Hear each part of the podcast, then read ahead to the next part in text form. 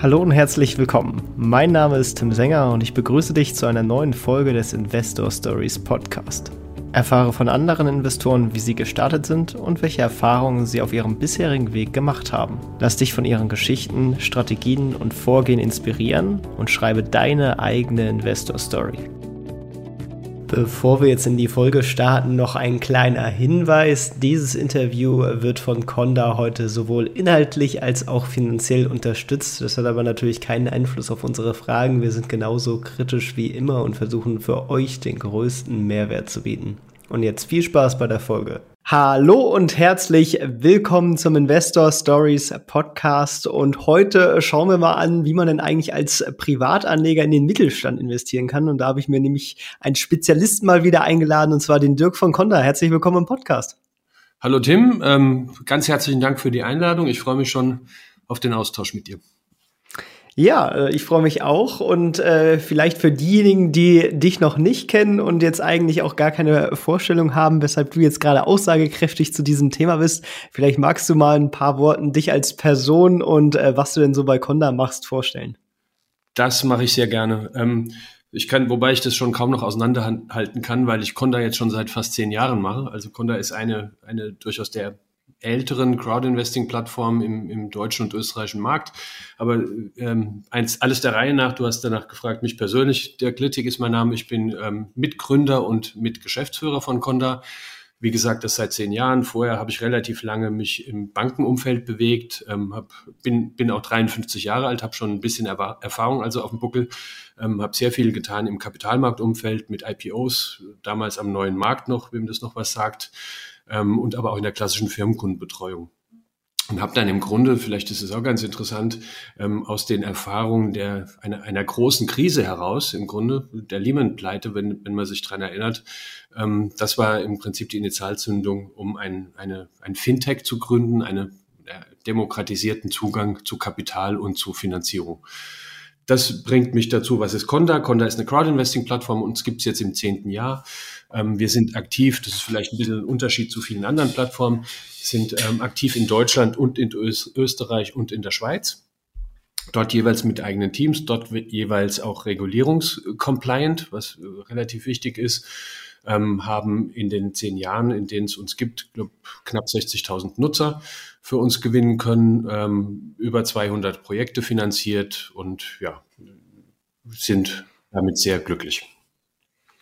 Das hört sich doch schon mal ganz äh, ordentlich an und äh, ist auch ideal quasi, um jetzt das äh, Thema quasi anzustarten. Jetzt ist der Mittelstand äh, natürlich eins der Kernthemen von Deutschland. Man spricht immer gerne von dem wirtschaftlichen Rückgrat äh, der, des Mittelstandes in Deutschland, äh, der hier die Industrie und die, die Wirtschaft vorantreibt. Und das macht es natürlich auch als Investmentthema äh, spannend. Äh, warum wird es sich aus deiner Ansicht lohnen, als Privatanleger in den Mittelstand zu investieren? Ja, ist ganz, ganz lustig. Du nimmst mir praktisch die, die Worte aus dem Mund, nämlich genau das wäre meine erste Antwort auf deine Frage. Das Wichtigste ist wahrscheinlich auch das Offensichtlichste, nämlich, dass der Mittelstand das Rückgrat unserer Wirtschaft ist. Also wenn man nicht da rein investieren sollte, wo sollte man dann investieren?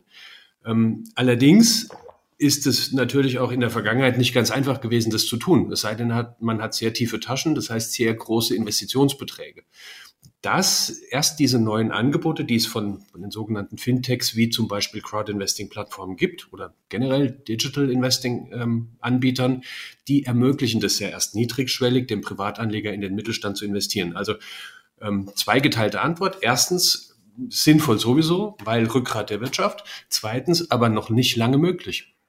Und dann äh, darüber hinaus gibt es natürlich die klassischen sozusagen Gründe beziehungsweise Selektionskriterien, warum es sinnvoll ist, in diese, in diese Asset-Klasse, will ich es mal nennen, zu investieren. Das ist natürlich einerseits das Wachstumspotenzial, das sind hohe Renditen, die aus diesem Wachstum kommen können. Das ist eine Möglichkeit, das Portfolio insgesamt zu diversifizieren. Ähm, das ist eine Möglichkeit, langfristig zu investieren.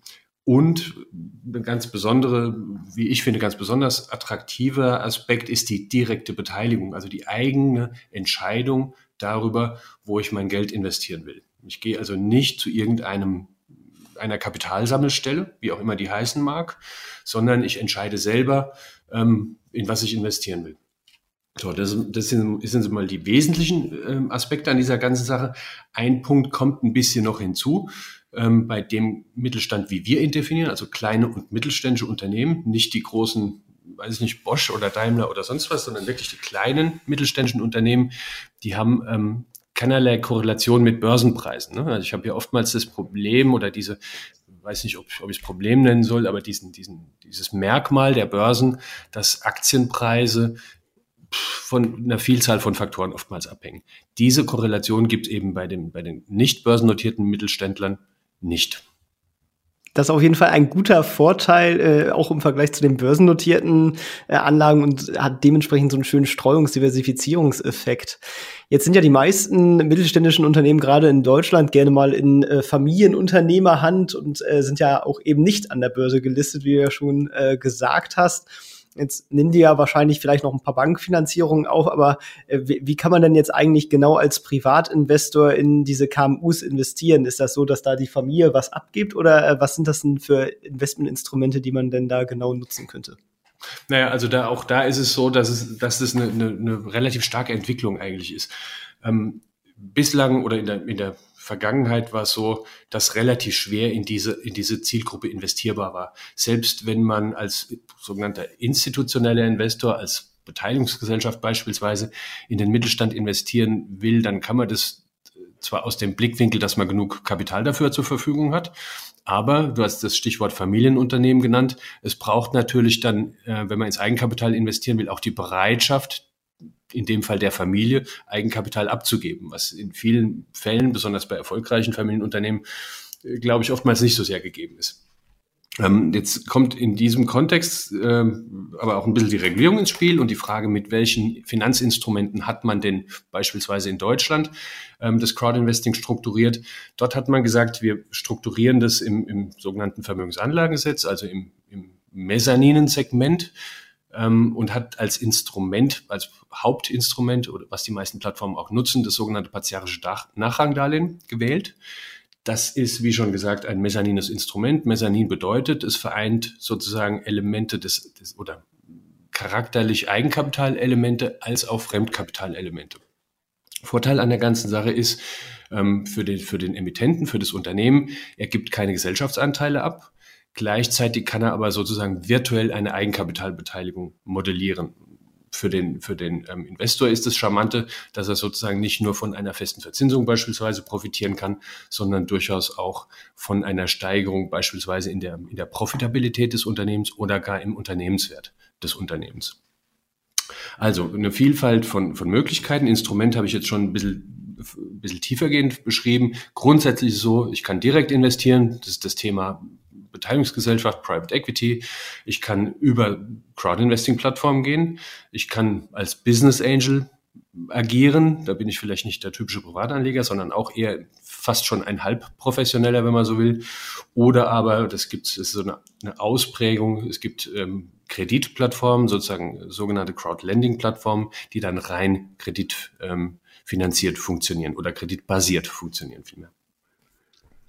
Genau, und ihr seid da vor allem in dieser Mezzanin-Schiele unterwegs ähm, und, und seid vor allem auf die, die Darlehen, also die, die partiarischen Nachrangdarlehen ähm, spezialisiert, nicht wahr? Richtig, wobei, wobei, also ich hatte es eingangs gesagt, das ist eine, ist alles, es entwickelt sich alles, es entwickelt sich alles weiter.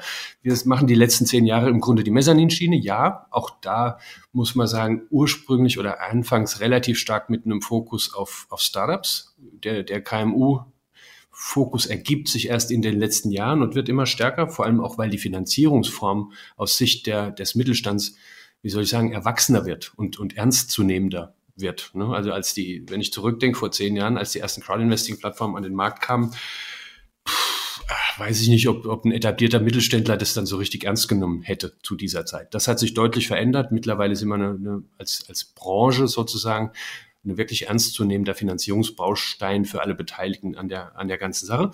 Ähm, aber, ähm, weil du es ansprichst, Nachrangdarlehen, jawohl, war zehn Jahre lang der Schwerpunkt, ändert sich jetzt vor allem im Zuge der europäischen Regulierung, die durchaus attraktiv für alle Marktteilnehmer ist, weil sie einfach ähm, regulatorische Hürden einerseits ein bisschen vereinheitlicht über die EU hinweg und andererseits aber auch dafür sorgt, dass ähm, die Plattformen noch erwachsener werden, indem sie nämlich die, die Plattformen als Marktteilnehmer unter die Aufsicht der Finanzmarktaufsichtsbehörden stellt, was bislang auch nicht der Fall war. Also auch da ein Signal, ein Vertrauenssignal sozusagen in die, in die Investorengemeinde. Und diese, das, deshalb erzähle ich das so ein bisschen, bisschen umfassend, diese europäische Regulierung, die basiert schwerpunktmäßig im Wertpapierrecht. Heißt, nicht im Mezzanin-Segment, nicht im Nachrang, nicht zwingend im Nachrangsegment, sondern dort sind oder werden dann möglich sein Anleihen, Aktien, Genussscheine und vergleichbare Instrumente. Ah, okay. Ja, das ist insgesamt ein sehr spannendes Thema, was natürlich äh, alle Plattformen mehr oder weniger in der ganzen Europäischen Union äh, betrifft. Vielleicht magst du da noch ein bisschen äh, mehr drauf eingehen, in, inwiefern ihr euch da jetzt quasi anpassen müsst oder ähm, was da quasi jetzt so die äh, die, die verschiedenen Benefits, die, sag ich mal, aus dieser Regulierung kommen, ähm, von, von der Gestaltung her, von äh, Sicherheitsaspekten. Ihr werdet dann von der BaFin äh, beaufsichtigt, müsst extra eine Lizenz äh, beantragen oder äh, gilt das automatisch oder wie, wie funktioniert denn eigentlich diese Regulierung? Vielleicht kannst du dazu ja. ein paar Worte verlieren. Sehr gerne. Also das, das muss man ein bisschen differenziert betrachten. Wir hatten bislang oder haben immer noch eigentlich ähm, einigermaßen einen, einen Flickenteppich der Regulierung in Europa, in EU-Europa. Ähm, dabei sind die Märkte Deutschland und Österreich wie, wie oft so ein bisschen Sonderfälle, denn ähm, die, diese Vermögensanlagenregulierung, wie wir sie hier haben, also das haben wir in Österreich genauso wie in Deutschland, mit dem partiarischen Nachrangdarlehen kennt eigentlich der Rest Europas nicht. Ne, Im Rest Europas habe ich im Grunde eine Regulierung, die ist entweder auf der Eigenkapitalseite strukturiert der Unternehmen oder aber auf der Fremdkapitalseite nur in diesen beiden Märkten, in denen wir uns äh, schwerpunktmäßig bewegen, hat man so eine, so eine Mezzaninstruktur. Ähm, das ist deshalb relativ relevant, weil auch in diesen beiden Märkten, das sind nach, meinem, nach meiner Kenntnis so ziemlich die einzigen, die nicht in die europäische Regulierung wechseln müssen, sondern in diesem Mezzanin-Segment bleiben können, wenn sie es wollen, die Marktteilnehmer eben weil es diese Spezialität ist. In allen anderen europäischen Ländern werden die bestehenden nationalen Regulierungen durch die europäische Regulierung abgelöst. Das heißt, ich muss sozusagen compliant werden mit der neuen Regulierung. Ähm, das ist ein, ein Automatismus sozusagen in der Änderung der Regulierung in fast allen europäischen Ländern. Es ist aber kein Automatismus in der Lizenzerteilung, sondern die muss ich als Plattform beantragen. Das ist auch nicht ganz unkomplex. Also wir sind gerade in den letzten Zügen dieses Antragsprozesses im Übrigen. Und dann wird, wenn ich alle Bedingungen erfülle, mir diese Lizenz erteilt. Dann darf ich sozusagen ähm, europaweit diese Wertpapiere in bestimmten Betragsgrenzen anbieten. Ähm, werde aber auch regelmäßig von der jeweils also von der Finanzmarktbehörde, bei der ich die Lizenz beantragt und erhalten habe, beaufsichtigt. Also es ist praktisch ein, für die Plattform oder aus Sicht der Plattform ein Schritt, ein weiterer Schritt in die regulierte Welt, ein bisschen näher an die Banken dran, wenn man so will. Okay, ja, das ist aber auch natürlich durchaus äh, was Gutes für die, für die ganzen Konsumenten, weil es natürlich Transparenz und, und klare Standards auch ja. vorgibt. Ähm, insofern wird es dann ja spannend zu sehen, welche Player in, in Deutschland, so wie ihr das äh, machen oder sich dem, dem Mezzanin-Modell äh, sozusagen weiter äh, verschreiben. Ähm, schauen wir mal generell vielleicht äh, jetzt noch mal aufs Investment. Äh, du hast eben schon angesprochen, ähm, dass man ja doch durchaus auch in, in dem Bereich größere Taschen haben muss, wenn man eigentlich sonst früher in, äh, in private Unternehmen investieren wollte. Das ist ja durch die digitalen Lösungen jetzt halt nicht mehr so. Was werden bei euch das Mindestinvestment und äh, was ist eigentlich so im Schnitt der, der Investmenthorizont, den man da so mitbringen sollte? Also wir haben das ähm, Mindestinvestment ganz bewusst sehr, sehr, sehr niedrigschwellig strukturiert. Das ist bei uns seit zehn Jahren gleich und liegt bei 100 Euro. So, ganz einfach. Warum? Weil wir, weil wir durchaus wollen, dass auch wirklich Kleininvestoren die Möglichkeit haben, ähm, diversifiziert in die Anlage, in diese Anlageklassen investieren zu können.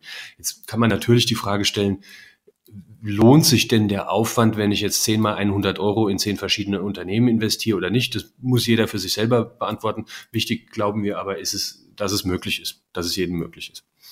Das muss man mal sehen, ob das in der Wertpapierstruktur dann, die wir jetzt relativ bald anbieten werden, auch noch möglich sein wird, weil dann hat man durchaus leider ein paar mehr Kosten. Also es erschließt sich fast schon aus dem, was ich vorher gesagt habe. Ne? Wenn man beaufsichtigt wird, wenn man mehr institutionalisierte Strukturen in der eigenen Firma braucht, dann werden möglicherweise auch die, die Mindesttickets ein bisschen größer werden.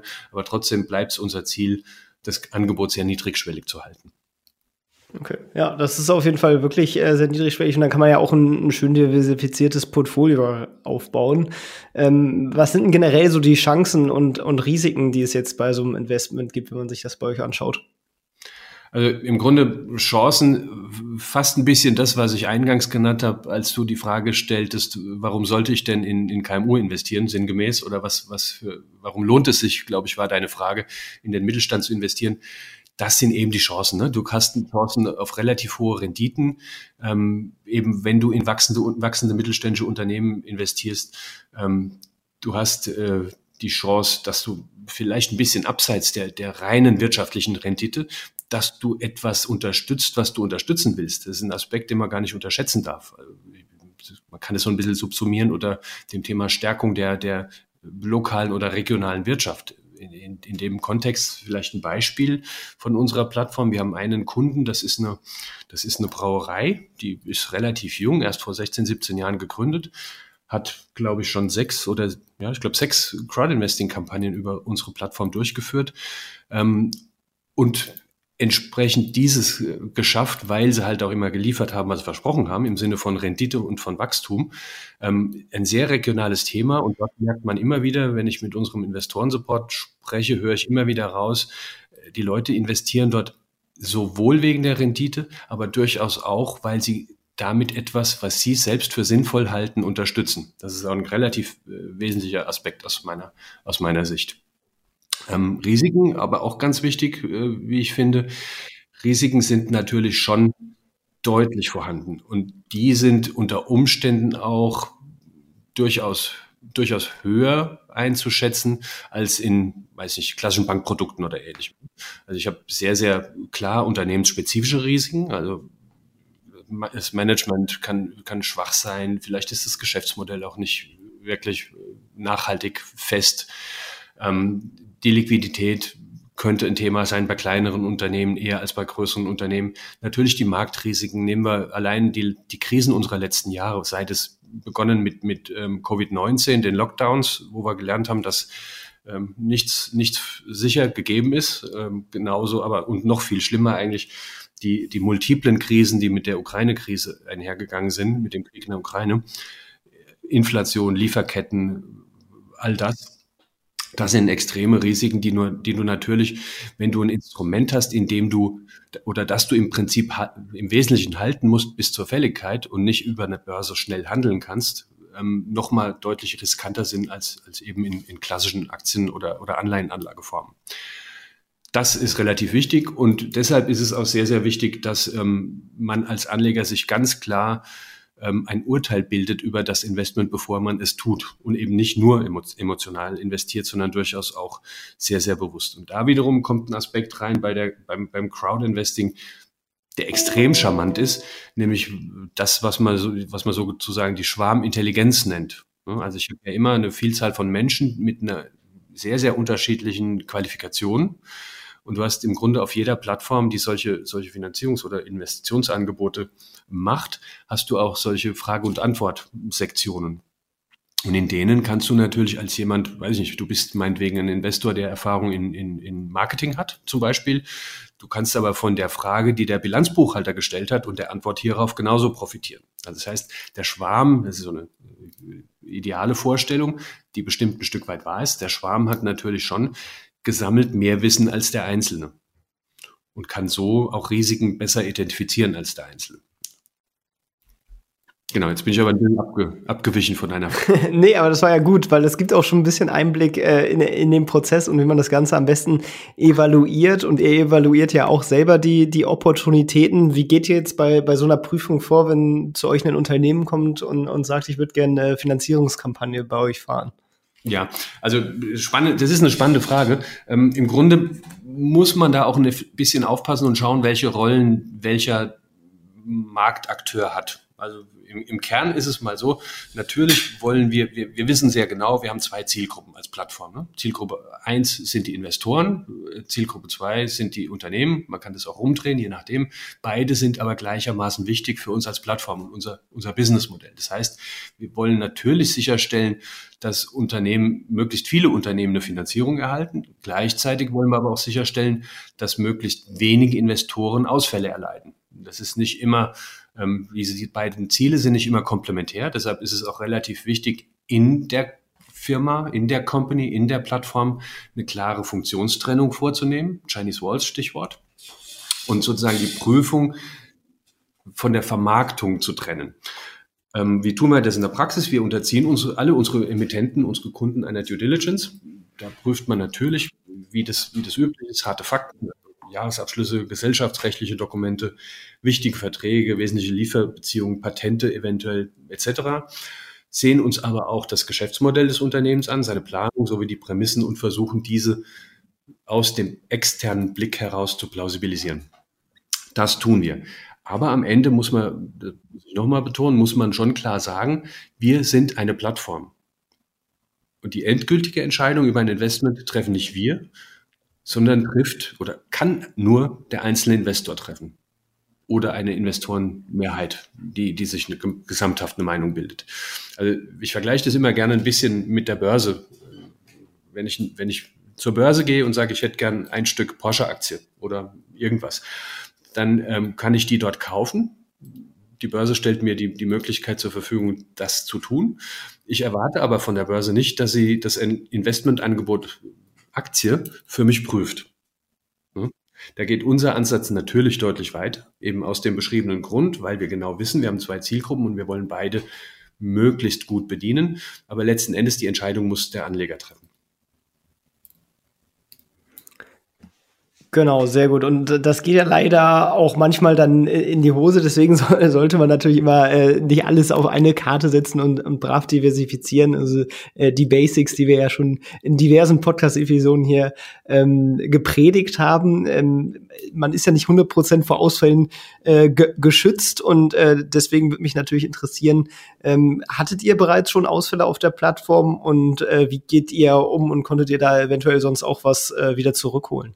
Ja, ähm, ja, natürlich. Also wenn, wenn du erinnerst, wir ich hatte vorhin erwähnt, wir kommen aus der ganz stark aus der Finanzierung von Startups und nähern uns im Grunde erst die letzten zwei, drei Jahre stärker dem KMU-Segment an. Ähm, und wenn du ins Startup-Segment blickst, ähm, dann siehst du natürlich deutlich überproportionale Ausfallrisiken, aber auch Ausfallrisiken, die sich am Ende verwirklichen.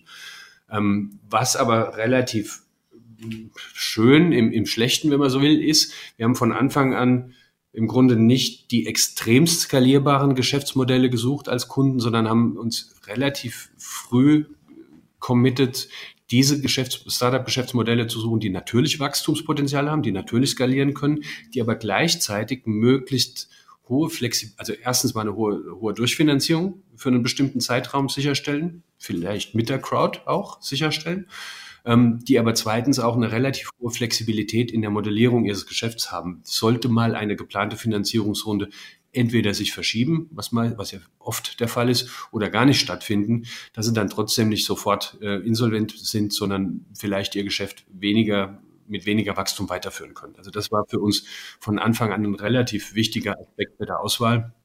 Das antwortet auch noch ein bisschen auf die letzte Frage bei der Auswahl unserer Kunden.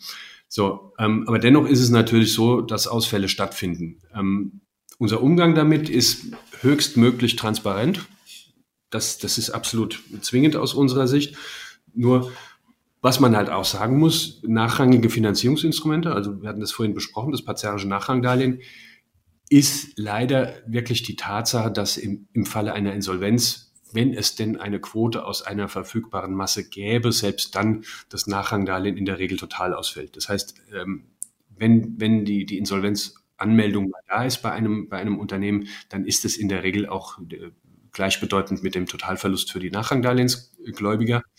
Deshalb ist auch aus unserer Sicht noch viel wichtiger als der Umgang ähm, nach dem Ausfall sozusagen, ähm, die umfassende Aufklärung vor der Investmententscheidung. Also das tun wir an, an jeder nur möglichen Ecke. Da gehören Themen dazu, ähm, wie, wie eben die, die Aufklärung an jeder möglichen Stelle, aber auch durchaus die zuvor angesprochene Diversifizierung. Weil letzten Endes müssen wir uns auch darüber klar sein. Ne? Wenn ich hohe Renditen generieren will, dann ist die, die, die Rückseite dieser Medaille immer noch etwas höhere Ausfallrisiken. Genau, und diese äh, hohe Rendite, vielleicht um das Ganze auch noch mal ein bisschen äh, plastischer darzustellen, die setzt sich äh, in der Regel über, über so einen Basiszins aus, der ist dann im, im hohen einstelligen äh, Bereich und dann kommen da noch Bonuszinsen und teilweise auch Gutscheine raus. Vielleicht magst du mal ein bisschen erzählen, wie das so äh, durchaus aussieht bei, bei den verschiedenen Fällen. Ja, gerne. Also im Grunde, ich bleibe mal in der sozusagen in der alten Welt unserer Nachrangdarlehen. Die haben wir im Grunde von Anfang an in, in zwei Modellvarianten strukturiert. Das eine nannten wir oder nennen wir immer noch das Startup-Modell ähm, und die zweite die KM, das KMU-Modell. Modell 1 fokussiert, also Startup-Modell fokussiert sehr, sehr stark eine Beteiligung an der potenziellen Unternehmenswertsteigerung. Warum? Weil ein Startup in der, in der Lage, äh, in der Regel in der frühen Phase nicht in der Lage ist, regelmäßig Kapitaldienst zu erbringen, sondern hoffentlich, wenn es eben aus der frühen Phase ein Stück rauskommt, aus einer ähm, zu schaffenden Unternehmenswertsteigerung dann die Renditeansprüche der Investoren bedient. Dort ist es dann so, ähm, wie gesagt, es gibt eine, eine Basisverzinsung, die in aller Regel aber gestundet wird und nicht ausgezahlt. Und es gibt eine, eine Wertsteigerungskomponente, die ähm, im Wesentlichen auf zwei Wege modelliert wird. A, über eine, eine, ein Umsatzvielfaches, zukünftiges Umsatzvielfaches und B, über eine Bewertung durch einen Steuerberater, Wirtschaftsprüfer. Das ist die Startup-Seite. Auf, auf dem KMU-Modell haben wir es so strukturiert, dass wir durchaus ähm, ebenfalls auch zwei Komponenten, eine fest und eine erfolgsabhängig haben, nämlich eine Basisverzinsung, die aktuell häufig in der Größenordnung 8, 9 Prozent PA liegt, ähm, plus eine ähm, erfolgsabhängige Komponente, die wir ans EBITDA des Unternehmens knüpfen, wo wir dann im Idealfall nochmal je nach Zielerreichung des Unternehmens nochmal einen, einen Prozentsatz von irgendwie drei bis sechs Prozent sehen, sodass man auf eine Gesamtrendite im KMU-Segment im Idealfall kommt von zwischen 12 und 14 Prozent Größenordnung. Oh, das ist definitiv eine, eine hohe Rendite und durchaus solide. Ähm, vielleicht magst du noch. Wenn ich das noch ergänzen darf. Also ich bin ja, ich habe ja eingangs erwähnt, ich, dadurch, dass ich schon ein bisschen älter bin, habe ich auch schon einige Marktphasen erlebt. Was wir jetzt die letzten zehn Jahre in, ähm, in, in, in Rendite-Größenordnungen gesehen haben, war durchaus nicht das, was wir über die lange Sicht als Rendite für verschiedene Finanzinstrumente beobachten konnte.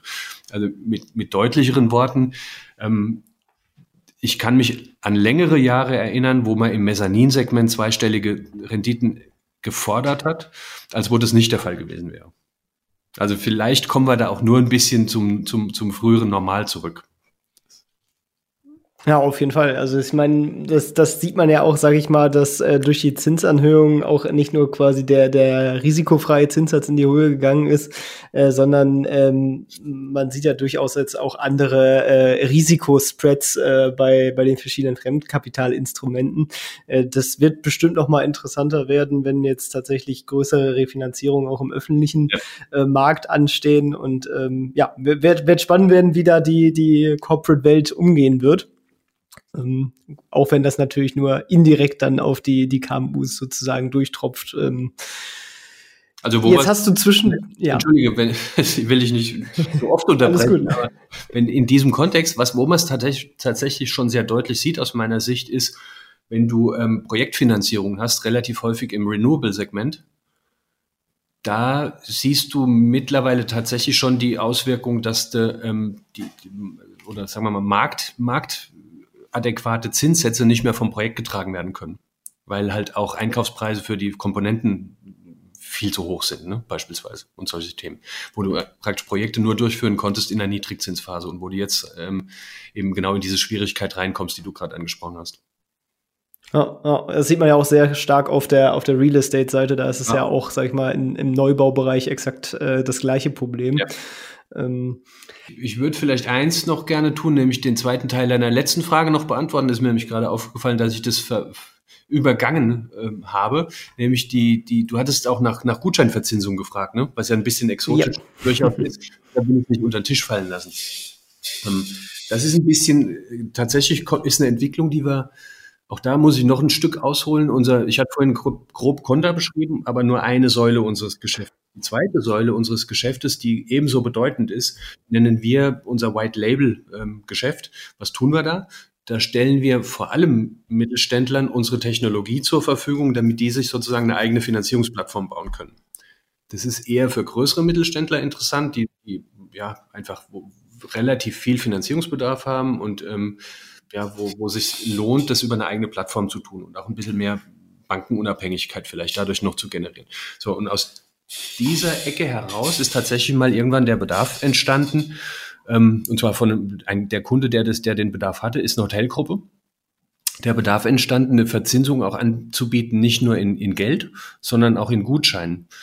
Und das ist durchaus interessant, wenn ich ähm, sozusagen eine eben den emotionalen Aspekt des Ganzen noch bedienen will. Wir haben dann für diesen Kunden eine erste Kampagne gemacht und das Interessante war, und die, vor allem die Investoren konnten sich entscheiden, ob sie Zinsen in Geld haben wollen oder ob sie Zinsen in Gutschein haben wollen. Da haben sich mehr als die Hälfte aller Investoren dann für die Gutscheinverzinsung ähm, entschieden. Warum haben sie das getan? A, aus einer Affinität zum, zum Produkt, wenn man so will, und B, weil der nominale Zins eben höher war. Ja, jetzt hast du schon zwischendurch immer mal wieder angesprochen, äh, worauf man selbst achten soll, weil man ja am Ende selber die Projekte auswählt. Äh, was, was werden denn da so Sachen, auf die man achten sollte und welche Fehler sollte man vielleicht äh, unbedingt vermeiden, wenn man da jetzt äh, aktiv werden möchte? Ich hatte ein paar Mal schon das Thema emotionales Investieren und Affinität zum Unternehmen und sowas angesprochen. Das ist natürlich gut und es ist auch wichtig und es ist auch schön. Aber dennoch darf es, darf die, eine solche Affinität nicht dazu, nicht dazu führen, dass man ähm, unzureichend recherchiert, beispielsweise.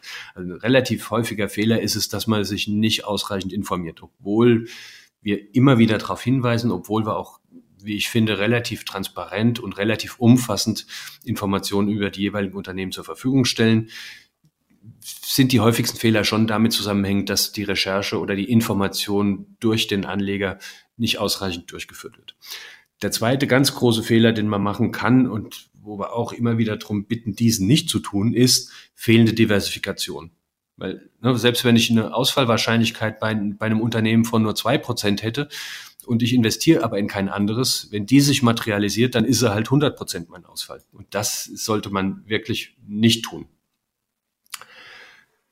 Ignorieren der Liquidität ist auch ein, ein Punkt, der schwierig sein kann oder im Zusammenspiel vor allem damit, dass wir, dass man immer nur das Geld empfehlen, äh, investieren sollte in diese Anlageklasse, auf das man auch dauerhaft oder langfristig, zumindest für die Laufzeit der Anlage, verzichten kann. Weil wenn ich dann nämlich das, die, die keine Ahnung, die Notwendigkeit habe, aus irgendwelchen Gründen Privatliquidität zu brauchen, dann kann ich das aus dieser Anlageklasse nicht beliebig wieder abziehen. Ja, und dann ähm, natürlich generell das Ignorieren des Risikos. Ne? Also wir, man, man stellt schon sehr, relativ häufig fest, dass ähm, implizit eine gewisse Sicherheit der Anlage unterstellt wird. Das ist natürlich nicht der Fall.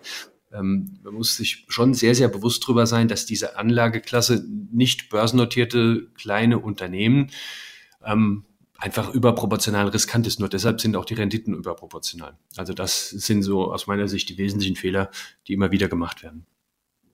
Sehr cool. Ich hoffe, das hilft auf jeden Fall euch weiter. Ähm, und äh, jetzt würde mich natürlich noch mal interessieren, du hast eben schon äh, ein paar Beispiele genannt, was für Unternehmen so auf eurer Seite sich finanziert haben, einfach der Bierbrauer, der schon sechsmal dabei war. Ähm, was sind denn da grundsätzlich so für, für Cases, Erfolgsstories dabei? Ähm, vielleicht magst du da ein bisschen Einblick geben, um einfach noch ein bisschen besseres Gefühl zu bekommen, was denn eigentlich so an Investment-Opportunitäten da unter anderem unterwegs sein können.